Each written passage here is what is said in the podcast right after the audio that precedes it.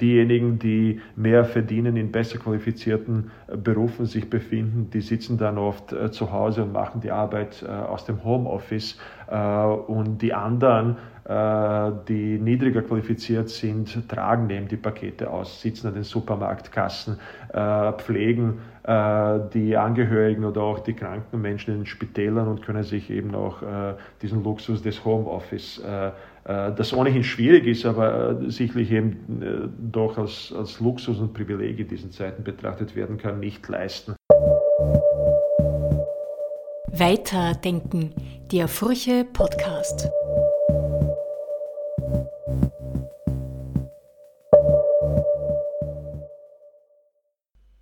Hallo, liebe Furche-Hörerinnen und Hörer, willkommen zum neuen Furche-Podcast. Mein Name ist Manuela Tomic, ich bin Digitalredakteurin bei der Furche und ich begrüße heute meinen Gast Vedran Džikic. Er ist Senior Researcher am Österreichischen Institut für internationale Politik. Ja, hallo, schönen guten Tag. Heute geht es in dem Podcast um die Unsichtbaren, etwa Pflegerinnen und Pfleger mit 24-Stunden-Jobs, Fabriksarbeiter, die in Massenunterkünften hausen oder auch Menschen ohne Beschäftigung. Die Pandemie verstärkt die Ungleichheit und führt zur politischen Ausgrenzung. Vedran Džikic hat am 22. April ein Essay in der Furche geschrieben, in dem er schreibt, die Pandemie hinterlässt ein neues gesellschaftliches Terrain voller verwundbarer Menschen und Gruppen, die zu neuen Unsichtbaren unserer Zeit werden. Äh, Vedran Džikic, wer zählt denn zu den Unsichtbaren? Ja, erstens einmal äh sind die Unsichtbaren äh, eine Begleiterscheinung äh, nicht nur der Pandemiezeiten, sondern auch äh, aller äh, Zeiten, durch die wir äh, gelebt haben. Äh, die demokratischen Gesellschaften, aber auch die nicht demokratischen Gesellschaften dieser Welt haben immer damit zu tun, dass ein gewisser Teil der Menschen, der Bürgerinnen und Bürger, im politischen Prozess nicht sichtbar wird, nicht vertreten wird, äh, nicht repräsentiert wird. Äh, in gewöhnlichen Zeiten merken wir das manchmal an sehr geringen Wahlbeteiligungsraten äh, oder spüren wir es, wenn wir auf einmal an Rändern der Gesellschaft Phänomene entdecken oder von Phänomenen auch etwas hören, die uns verstören, die uns aus dem äh, Alltag herausreißen. Das kann manchmal Gewalt sein, äh, manchmal ist es eine akute Armut, die uns entgegenschlägt, manchmal sind das die Flüchtlinge, die wir vielleicht nicht jeden Tag sehen, aber dann die manchmal sichtbar werden. Das heißt, es gibt die Unsichtbaren äh, gehören dazu und eine Grundaufgabe demokratischer Gesellschaften ist es, äh, dass man äh, möglichst viele Menschengruppen äh, in den politischen, gesellschaftlichen Mitentscheidungsprozess äh, einbezieht, dass man niemanden äh, zurücklässt, gewissermaßen nach dem Motto, wenn es zu viele gibt, die nicht repräsentiert wird, leidet auch unsere Gesellschaft darunter, leidet auch die Demokratie darunter. Die Pandemie hat die Ungleichheiten in der Gesellschaft insgesamt vertieft. Äh, und sie hat äh, sicherlich dazu beigetragen und wird noch äh, auch dazu beitragen in den, in den nächsten Monaten, vielleicht auch Jahren, dass, die, dass der Anteil jener, die gesellschaftlich nicht sichtbar sind, steigt. Und zu diesen Unsichtbaren zählen dann auch Pflegerinnen und Pfleger, die Fabriksarbeiterinnen und Arbeiter, Migrantinnen und Migranten, Asylbewerberinnen, und Asylbewerber, äh, jene Menschen, die äh, vielleicht äh, Pakete zustellen und in prekären Beschäftigungsverhältnissen arbeiten, die wir zwar kurz sehen an unserer Tür, äh, die äh, vielleicht ein schönes Geschenk vorbeibringen in diesem Paket, äh, die dann aber auch gleich wieder verschwinden und dadurch auch unsichtbar werden. Das heißt, all diejenigen, die zum einerseits zum Funktionieren der Gesellschaft in der Pandemie äh, entscheidend äh, mittragen, äh, die sich aber nicht äh, die Stimme verschaffen können, um bei großen gesellschaftlichen, politischen, sozialen Fragen, die in der Pandemie wichtig sind, mitzureden. Und mitreden und sich beteiligen ist eben ein, ein Grundsatz demokratischer Gesellschaften. Sie haben es ja schon erwähnt, äh, das Thema Ungleichheit. Also Sie schreiben ja auch, das Virus mutiert immer schneller zu einem Ungleichheitsvirus. Ähm, Sie haben ja auch gesagt, äh, dass wir eben das Thema Ungleichheit oder dass uns die Ungleichheit immer wieder, auch in der Vergangenheit natürlich, begegnet ist.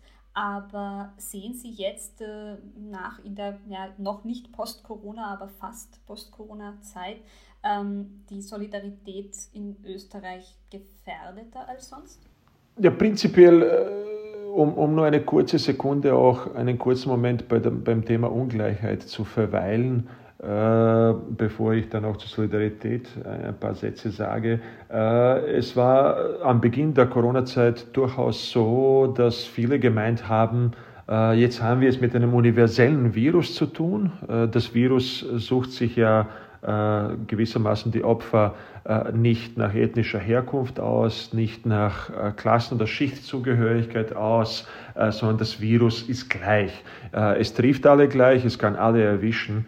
Äh, und wir müssen uns dessen bewusst sein, damit wir, dass wir dann in so einer Situation, wo wir alle auf einmal gleich sind vor dem Virus, dass wir auch dann natürlich auch eine Solidarität brauchen, um diesem Virus zu begegnen. Und äh, wir alle erinnern uns noch auch an die Anfangszeit der Corona, an den ersten Lockdown, wo es auch unterschiedliche Solidaritätskundgebungen und Bekundungen gab äh, für die Ärztinnen und Ärzte, für die Pflegerinnen und Pfleger. Man hat ja von den Terrassen, von den Balkonen auch äh, in vielen anderen Staaten Europas geklopft, in, in die Töpfe Lärm gemacht, musiziert und damit auch irgendwie kommuniziert und gesagt, wir sind eine Gesellschaft, also wir müssen hier äh, gemeinsam, äh, gemeinsam auch eben diesem Virus und, äh, dem Lockdown und den äh, schwierigen Situationen begegnen.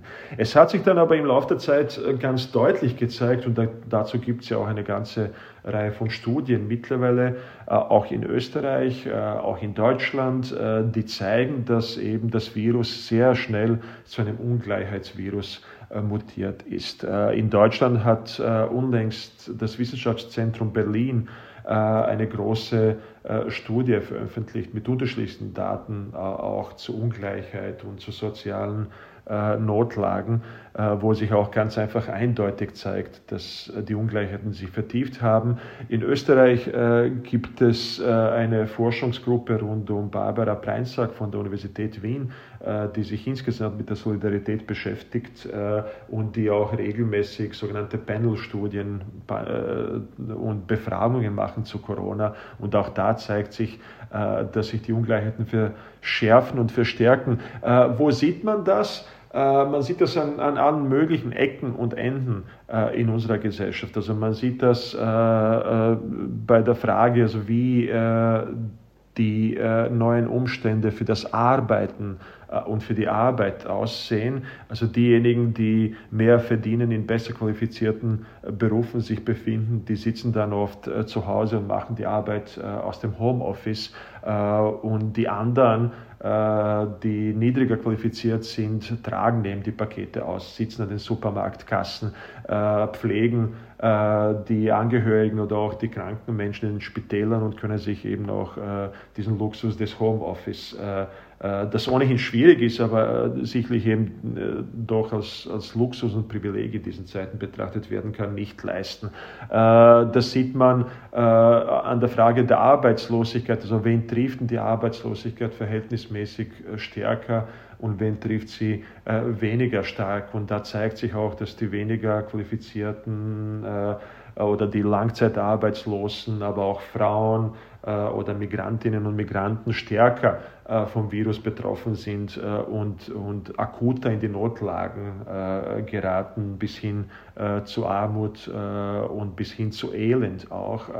Und dass diejenigen, die äh, besser qualifiziert sind, in besseren Wohngängen der Städte leben, dass diese wieder äh, besser aussteigen. Es zeigt sich auch beim, äh, beim, beim, bei der recht banalen Frage, wie viel Einkommen und wie viel Geld hat man im, im Monat zur Verfügung, um das Leben zu gestalten, dass diejenigen, die vor der Krise mehr gehabt haben, jetzt noch eher noch mehr haben, weil sie viel, viel, viel, viele Ausgaben nicht getätigt haben in der Zwischenzeit und dass diejenigen, die vorher wenig wenig hatten, jetzt noch weniger haben, äh, weil eben äh, sie auch äh, in der Arbeitslosigkeit sich befinden und in der Kurzarbeit und damit, damit nicht in der Lage sind, den Lebensunterhalt normal äh, zu bestreiten. Äh, und es zeigt sich letztendlich auch, also die, die, die Vertiefung der Ungleichheit und warum das Virus auch ein Ungleichheitsvirus ist, gerade auch bei Migrantinnen Migranten, Asylbewerberinnen, Asylbewerbern, äh, die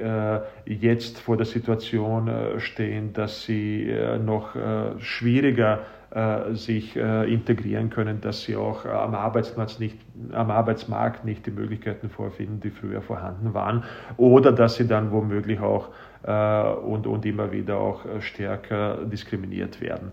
Äh, das sind alles Elemente, die darauf hindeuten, dass eben das Virus wirklich auch ein Ungleichheitsvirus ist.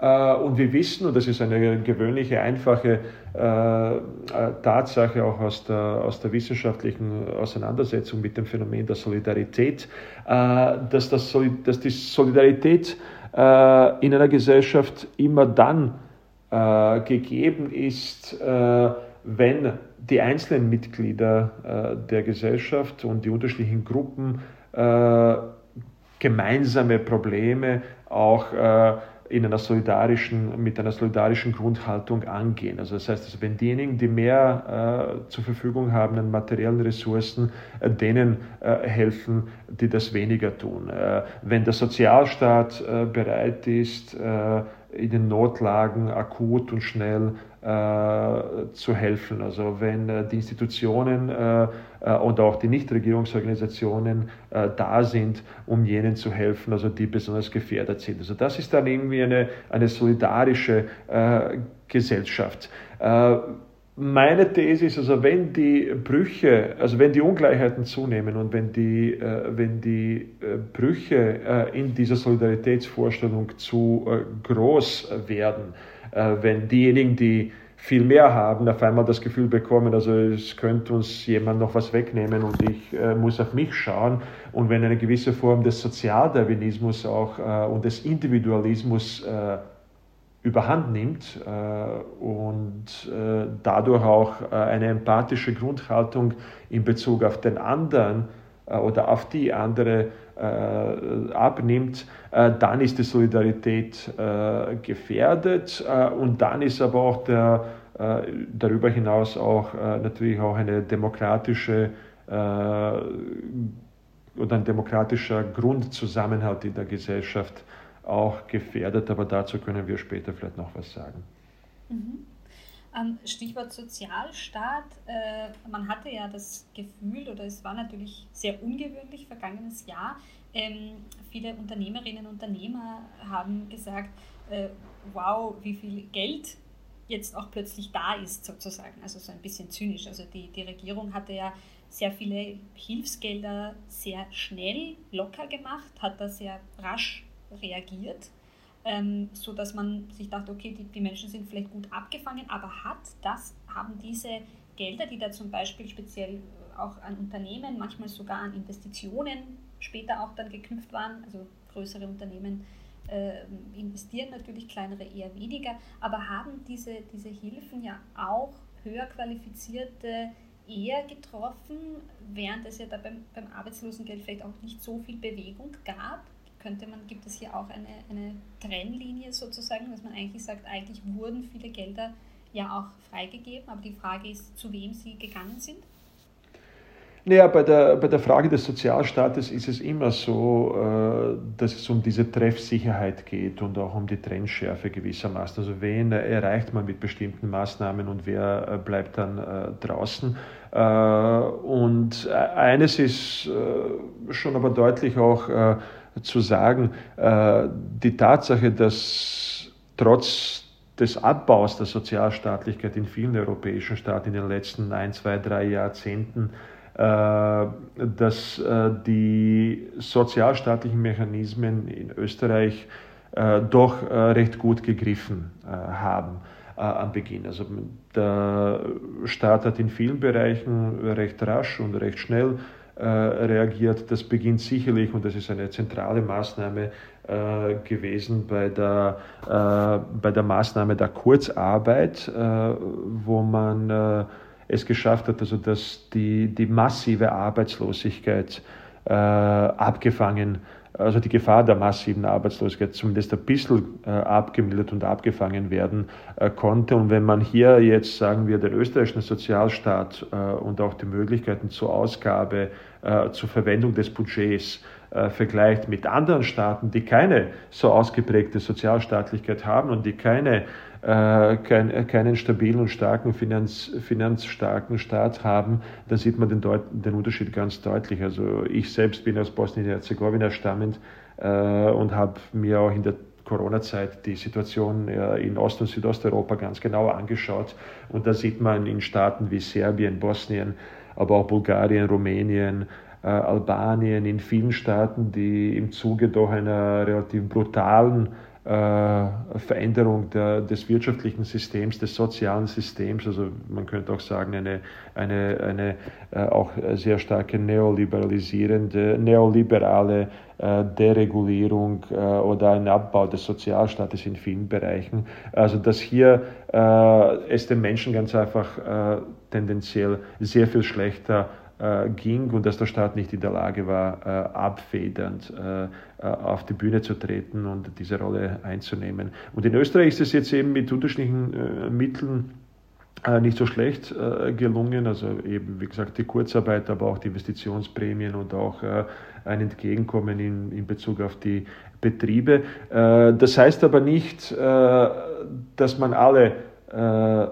mit diesen Maßnahmen, dass man allen mit diesen Maßnahmen äh, helfen konnte und dass, äh, dass äh, in bestimmten Bereichen nicht akute Probleme vorhanden sind. Zum Beispiel eine Dimension, wo wir sicherlich in der nächsten Zeit damit zu kämpfen haben werden, ist die Langzeitarbeitslosigkeit. Das heißt die Arbeitslosigkeit jener Menschen, die schon vor der Corona-Krise arbeitslos waren äh, die durch die Corona-Krise jeglicher Chance beraubt äh, wurden, nahezu wieder in den Arbeitsmarkt zurückzutreten. Das sind vielleicht ältere, weniger qualifizierte Menschen, äh, Migrantinnen, Migranten. Und, und, und da, hat man, da hat man eben mit, mit der Kurzarbeit, also konnte man da nicht sehr viel ausrichten und da muss man sich dann tatsächlich auch Gedanken machen, was man hier äh, was man hier auch in der Zeit nach der Corona äh, macht. Äh, oder äh, jetzt auch bei, in einem anderen Bereich, und das ist auch ein Teil äh, dieses sozialstaatlichen Ganzen, äh, bei der Frage der Familien, bei der Frage der Kinderbetreuung, der schulischen Betreuung, äh, da gibt es auch äh, Studien, die ganz einfach zeigen, dass unterschiedliche Schichten der Gesellschaft unterschiedlich stark von der Corona-Krise betroffen wurden, äh, dass die Hauptlast auf den Schultern von Frauen oder von alleinerziehenden Müttern war und lag äh, und dass der, dass der Sozialstaat und auch der Staat insgesamt äh, mit diesem ständigen Lavieren zwischen Lockdown, Schließen, Öffnen, äh, Homeoffice, Unterricht von zu Hause, Kinderbetreuung, dass man hier die Balance und das Gleichgewicht nicht ganz gefunden hat und dass man jetzt hier im privaten Bereich bei der Frage der Kinderbetreuung, Verteilung auch der Lasten innerhalb der Familie wenig eingreifen konnte. Und da wird sicherlich äh, einiges auf uns zukommen und da wird einiges noch nachzuschärfen sein.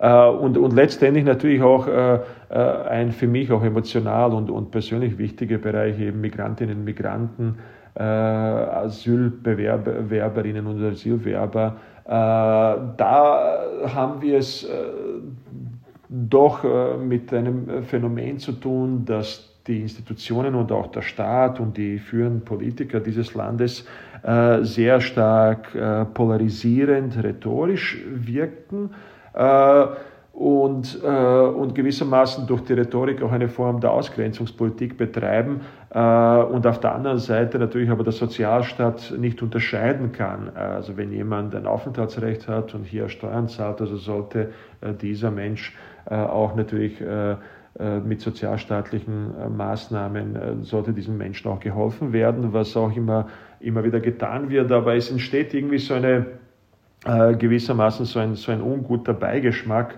äh, wenn äh, äh, auch in der Argumentation, in der Debatte so getan wird, als ob, als ob die größten Probleme für alle gesellschaftliche Fragen deswegen da sind, also weil wir Migrantinnen und Migranten haben oder Menschen mit Migrationshintergrund oder auch Flüchtlinge, die äh, die eigentlich äh, sich un, unter Anführungsstrichen äh, unpassend verhalten in der Corona-Pandemie. und wir haben eben diese unsäglichen Debatten von, warum gibt es so viele Migranten und Migrantinnen auf den Intensivstationen, wo die Zahlen gezeigt haben, dass das auch nicht stimmt, aber die Debatte war da oder auch die Debatte, woher das Virus kam, vom Balkan oder mit dem Auto, aber auch jetzt jüngst bei der, bei der Frage, bei der Debatte über Frauengewalt, äh, dass hier sehr schnell oder vorschnell äh, so ein bisschen populistisch die, die ganze äh, Schuld und die Last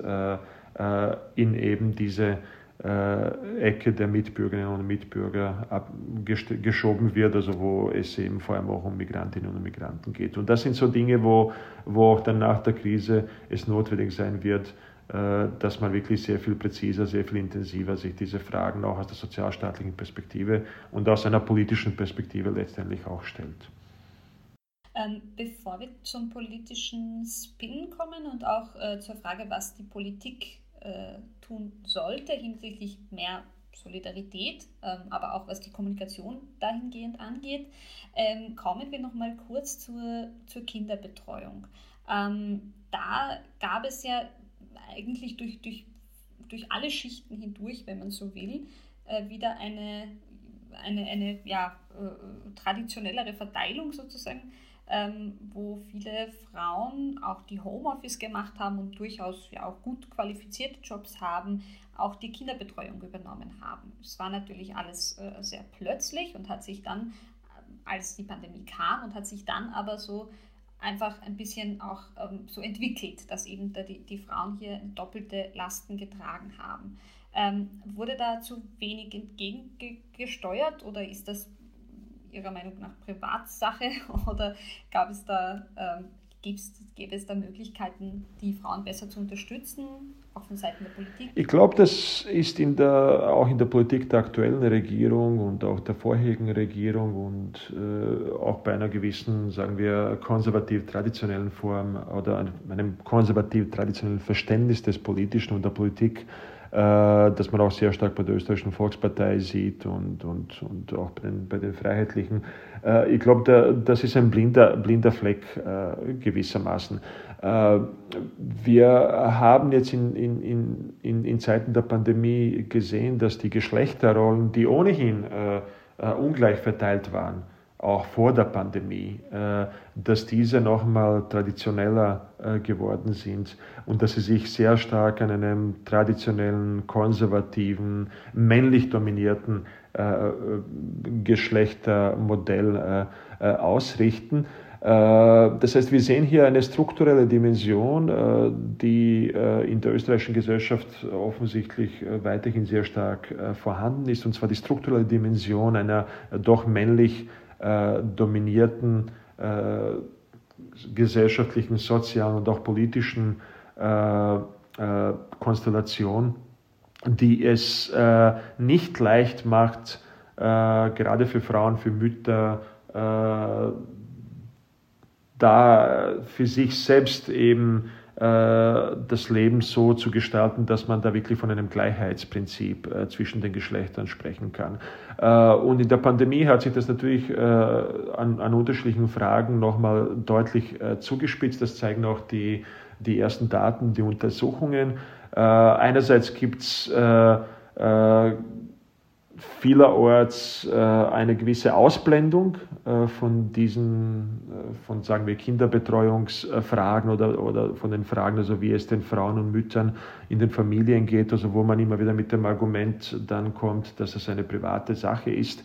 aber alle Studien zeigen, dass die Kinderbetreuung überproportional stark von den Frauen und, und, und Müttern wahrgenommen wurde, dass die Männer äh, dann weiterhin ihren traditionellen äh, Rollen nachgegangen sind, nachgekommen sind, also eben als äh, Vater, der beruflich tätig ist und dass auch diese, diese berufliche Tätigkeit eine Priorität hat. Die Mütter waren es, äh, die dann die Hausübungen äh, und Homeoffice äh, kombiniert haben, gleichzeitig auch mit vielen häuslichen Pflichten. Und da ist natürlich auch, was, was diese, diese Ungleichverteilung oder Ungleichheit in diesem Bereich auch vertieft hat, ist die Tatsache, dass es eine ökonomische Ungleichheit zwischen Frauen und Männern gibt, auch bei der Frage der Bezahlung äh, oder bei der Frage der, der gerechten Entlohnung äh, äh, für, die, für die Arbeit, die sie ausüben. Also wir haben das ja auch vor der Krise ganz, ganz eindeutig gehabt als, als Kennzahlen, also dass eben die Frauen in gleichen Berufen, zum Beispiel in Österreich, weiterhin weniger verdienen als es die Männer tun und dass es gerade dann, nachdem die Kinder auf die Welt kommen, auch einen, einen, eine gewissermaßen eine negative Zäsur äh, für die Frauen und für die, für die Mütter gibt, während bei den Männern so gut wie kein, äh, kein Bruch festzustellen ist. Äh, um diesen, um dieser, diesen traditionellen äh, oder konservativen Familienbild und diesem neuen, äh, diesem neuen Trend zur Verstärkung dieses Bilds äh, in der Pandemie entgegenzuwirken. Also da müsste sich wirklich der Staat und alle gesellschaftlichen Gruppen in einem Staat, also da müsste man sich wirklich einen, einen, einen, extra, einen extra Schub an, an, an neuen Gedanken und an neuen Maßnahmen äh, geben. Äh, und man müsste da äh, wirklich die Kinderbetreuung meiner Meinung nach massivst ausbauen. Äh, gleichzeitig auch äh, Anreize schaffen und auch die gesetzliche Ebene, wenn notwendig, dazu verändern, dass auch die Väter äh, zu Hause bleiben. und man müsste langsam oder, oder, oder schrittweise, aber auch strukturell äh, an diesem allgemeinen Geschlechter, Geschlechternarrativ äh, arbeiten.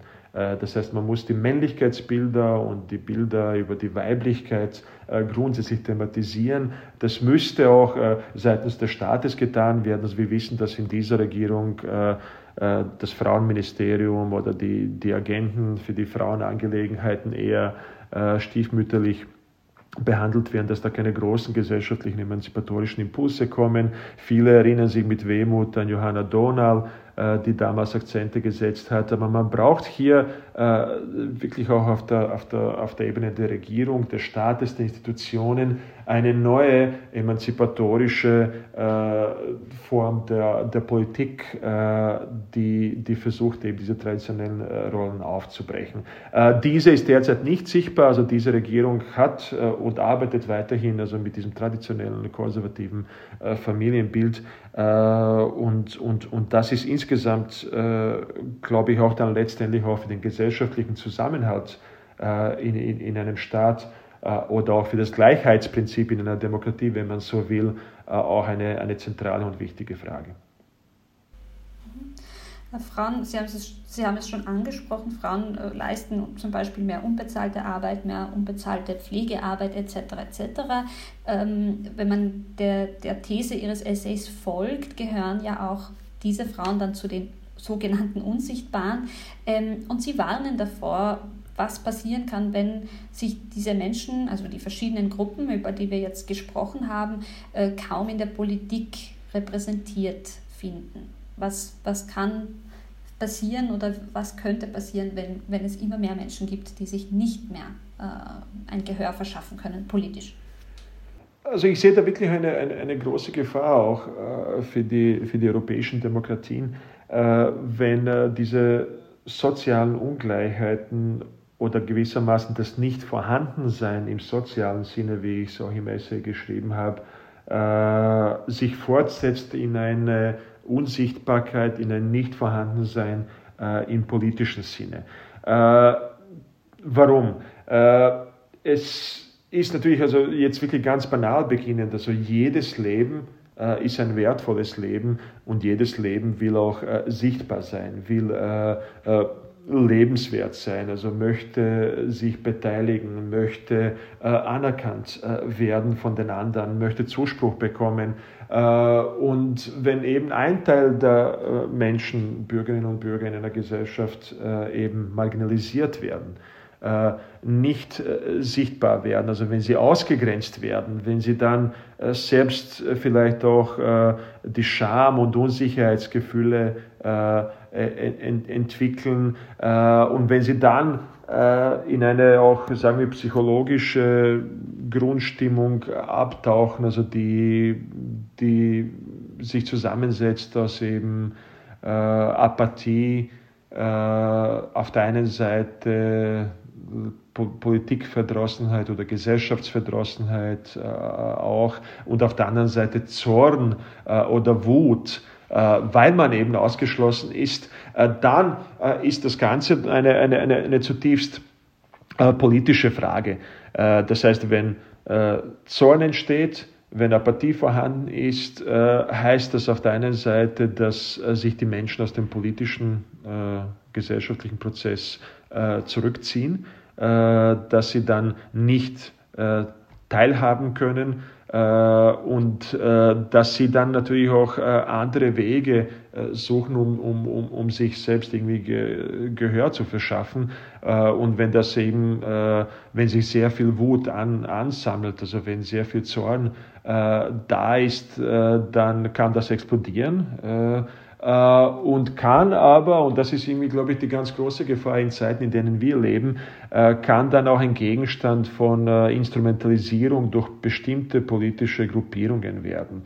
Also wir haben ganz eindeutig in den letzten Jahren einen sehr starken Anstieg auch des Rechtsextremismus, wo immer wieder versucht wird, die Unsicherheiten äh, zu instrumentalisieren, für sich selbst zu vereinnahmen, wo man versucht auch den Zorn und die Wut äh, auf seine äh, Seite zu bringen, also in Anführungsstrichen Wut, Bürgerinnen und Bürger äh, äh, oder die, die Ausgegrenzten, also die von der Politik nicht gehört werden, so eben der rechte Diskurs, denen geben wir Stimme äh, und wir sorgen dafür, dass diese, diese wieder in der Gesellschaft und in der Masse äh, wahrgenommen werden, dass sie eine Identität bekommen. Äh, die äh, Rechten und die rechtsextremen Gruppierungen sind da äh, sehr gut darin, weil sie sich natürlich leicht tun äh, oder leichter tun, Dinge zu versprechen, äh, die sie nicht, also wo sie den Beweis dafür nicht antreten müssen. Das heißt, man kann dann aus dieser bequemen Rolle des Zornigen des wutigen Bürgers alles Mögliche versprechen, äh, aber man muss eben, wie gesagt, diesen Beweis dann nicht, nicht antreten, weil man nicht äh, regiert. Und äh, andererseits äh, arbeitet man sehr stark, auch gerade im, im, im, im Bereich der rechten Ideologien, äh, mit einfachen Erklärungen für die Notlagen der Menschen. Und das ist dann immer diese gewissermaßen diese Aufteilung von, von Menschen in zwei Gruppen. Also es gibt eine Gruppe, das sind wir, wir, die autochthonen Österreicher und wir, die äh, äh, Deutsch sprechen. Also wir, die wir äh, einer gewissen Religion äh, angehören. Und auf der anderen Seite äh, sind dann äh, die Migrantinnen und Migranten, die Musliminnen und Muslime, sind, äh, sind dann äh, jene Teile auch der Zivilgesellschaft, also die, die sich solidarisch mit diesen Menschen erklären. Und mit dieser dichotomischen, mit dieser, mit dieser binären Logik äh, versprechen sie jenen, die, die, die, die davon auch äh, und dadurch auch angesprochen werden, versprechen sie gewissermaßen die Sicherheit in einer großen Gruppe, äh, geben denen auch eine Identität, äh, die sie auch dann äh, nach außen tragen. Und das ist ein gefährlicher Prozess natürlich, weil viele, äh, viele durch diese Ausgrenzung auf der anderen Seite äh, bleiben und auch diese Ausgrenzung und diese polarisierende, populistische oder auch autoritäre Logik des Einteilens der Bürgerinnen und Bürger in zwei Gruppen, auch letztendlich in, in Rufen nach Gewalt gegen die anderen ausarten kann. Und wenn natürlich Gewalt in einer Gesellschaft, wenn, wenn die einkehrt, dann, dann bricht, bricht eben das das gesamtgesellschaftliche Gefüge äh, zusammen. Und wir haben immer wieder punktuell auch so diese Gewaltausbrüche gehabt, auch in Deutschland. Und, und, und das ist dann wirklich eine, eine ganz, äh, ganz große äh, Gefahr. Jedenfalls äh, nicht nur vor dieser Perspektive, sondern insgesamt vor, der, von einer, vor einer demokratiepolitischen, demokratietheoretischen Perspektive äh, äh, ist ein, ein Thematisieren der Unsichtbarkeit und ein Versuch, jene, die unsichtbar sind, äh, in die Gesellschaft, in die politischen Entscheidungsprozesse einzubeziehen, äh, ein ganz zentraler äh, Bestandteil jeder demokratischen Gesellschaft, auch aufgrund eines, eines, eines, eines sehr einfachen, einer, einer sehr einfachen Gleichung, und zwar, wenn in einem, in einem, in einem demokratischen Staatswesen die Mehrheit oder ein großer Teil von Menschen sich ausgeschlossen fühlen und sich nicht mehr beteiligen, äh, nicht mehr gleich sind, äh, äh, dann äh, entsteht auch irgendwie so eine äh, Argumentations, eine Argumentationslücke auch äh, auf der demokratischen Seite. das heißt, man repräsentiert dann nicht mehr alle Bürgerinnen und Bürger, sondern nur einen gewissen Teil und dadurch ergibt sich ein Problem für das Repräsentativitätsprinzip und auch für das Gleichheitsprinzip der Demokratie. Äh, die, ich meine, was, was, was jetzt die ganz große Aufgabe sicherlich sein wird äh, äh, in der Zeit nach der Pandemie, das wird eben die, die Frage sein, also wie die Politik auf diese Menschen, die unsichtbar sind, zugeht. Äh, wie man in bestimmten Bereichen jetzt bei Migrantinnen und Migranten oder jenen, die keine Staatsbürgerschaft haben und sich dadurch nicht beteiligen können an, an, an Politik, äh, wie zum Beispiel bei der letzten Gemeinderatswahl in Wien, wo fast ein Drittel der Bürger und Bürgerinnen in Wien kein, kein, kein Wahlrecht hatte, wie man hier auch mit gesetzlichen Regelungen äh, äh, dem Abhilfe äh, verschaffen kann. Äh, und, und letztendlich geht es dann äh, jenseits der Politik auch um die Frage, wie die vielen zivilgesellschaftlichen Vereinigungen, die, die zivilen Initiativen, äh, auch äh, Medien äh, in der Lage sein werden, diese Fragen zu thematisieren und damit eben den Unsichtbaren immer wieder auch äh, ein Gesicht äh, zu geben und sie ermutigen, sich, sich auch zu beteiligen und auch die Voraussetzungen dafür zu schaffen. Keine einfache Aufgabe, aber eine große und zentrale Aufgabe für die Zukunft unserer Demokratie. Kommen wir zur, zur letzten Frage. Sie haben es schon angesprochen, also diesen gefährlichen Prozess, äh, den man eben auch umkehren kann. Sie schreiben in Ihrem Essay darüber, dass es eben dringend einen äh, neuen sozialen Gesellschaftsvertrag braucht. Sie haben jetzt schon die Politik äh, und die Medien genannt. Äh, ein anderer Teil war auch die, die politische Beteiligung der Zivilgesellschaft. Ähm, vielleicht zum Schluss nochmal, wie, wie könnte und sollte so ein sozialer Gesellschaftsvertrag aussehen? Welche Elemente wären da enthalten? Und äh, genau, warum ist dieser letztlich so wichtig? Ich glaube, da gibt es äh, zwei, drei Elemente, die meiner Meinung nach wirklich zentral sind. Äh, einerseits also muss einmal, das hat die Pandemie deutlich gezeigt, muss die Sozialstaatlichkeit und muss der Staat sich stärker als eine helfende Hand, äh, eine unterstützende Hand äh, äh zeigen und muss auch stärker äh, auftreten in vielen Bereichen, wo es ganz einfach nicht ausreicht, äh, das den Kräften des Marktes äh, äh, oder anderen Kräften zu überlassen. Das heißt, wir brauchen seitens des Staates äh, eine öffentliche Infrastruktur, die zur Verfügung gestellt werden soll für alle. Wir brauchen Maßnahmen, die die sozialen äh, Notlagen abfedern. Wir brauchen auch neue Debatten über Fragen wie ein bedingungsloses Grundeinkommen. Wir brauchen auch neue Modelle bei der Besteuerung, höchstwahrscheinlich, also jetzt in den USA, apropos geht jetzt da US-amerikanische Präsident einen neuen Weg und macht riesengroße Investitionen auch in den Sozialstaat, wo wir eben wissen, dass die USA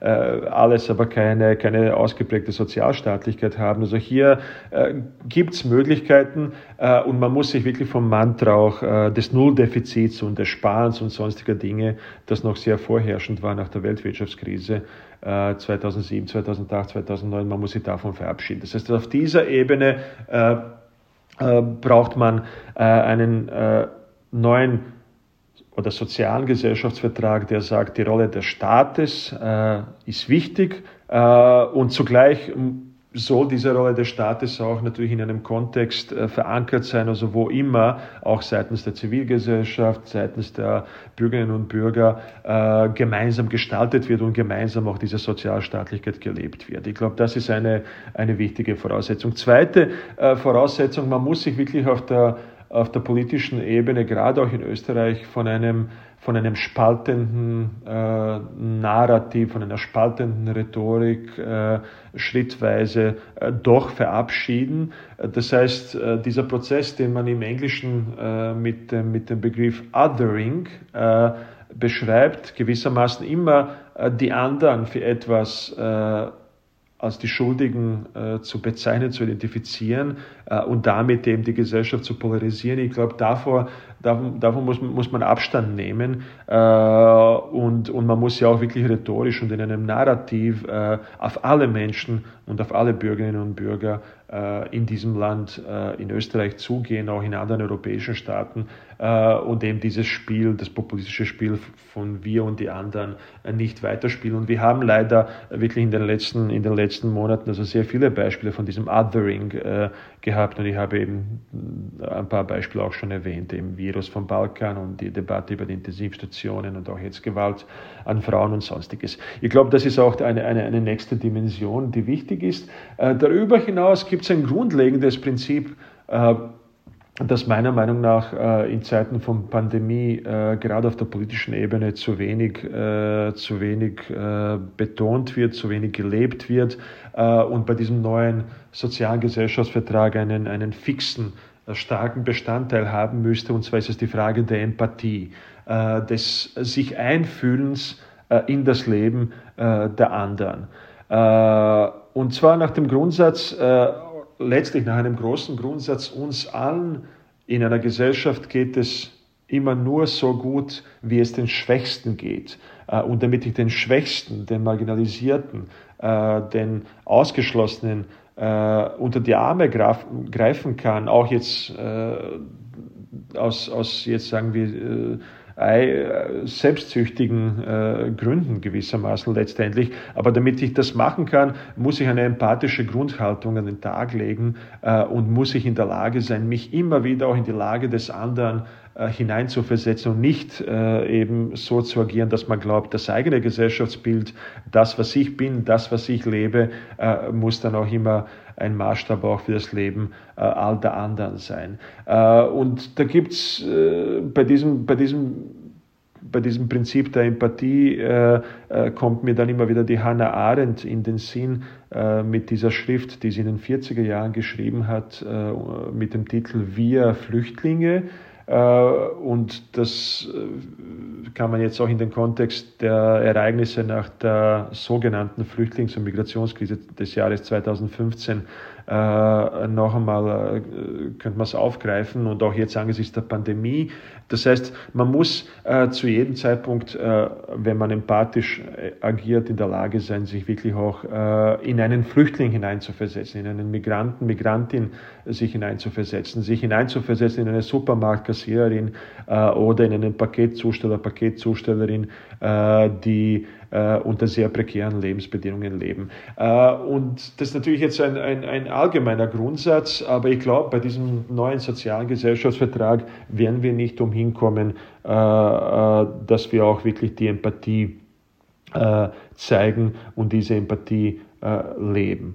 Und wenn man dann aus dieser Mischung von gezielten sozialstaatlichen Maßnahmen, äh, Investitionen, äh, äh, emanzipatorischen Ansätzen in der Frage der Geschlechterrollen, über dann die Frage, welche Modelle, Inklusionsmodelle es gibt, eben bedingungsloses Grundeinkommen, Besteuerung von jenen, die, die, die vielleicht mehr verdienen, bis hin dann zu den Fragen wie, wie Empathie äh, kommt, äh, dann könnte man äh, tatsächlich dann aus der, könnte man dann sagen, dass man aus der Pandemie etwas gelernt hat und könnte man sich auch, man könnte sich dann auch rüsten für die Herausforderungen, die auf uns zukommen. Es ist wahrscheinlich die letzte Pandemie, mit der wir es zu tun haben, aber die anderen großen Probleme, wie zum Beispiel die Umweltproblematik, äh, die sind da, die zeigen sich bereits akut.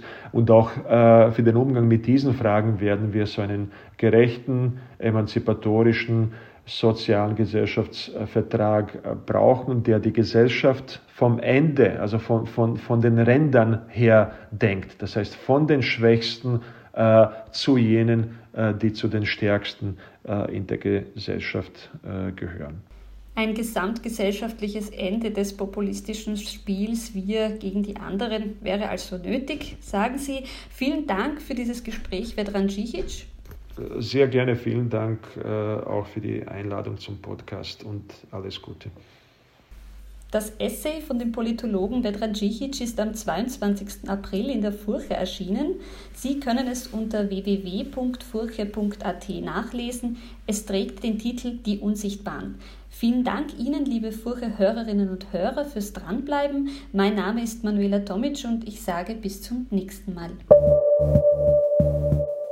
Weiterdenken, der Furche Podcast.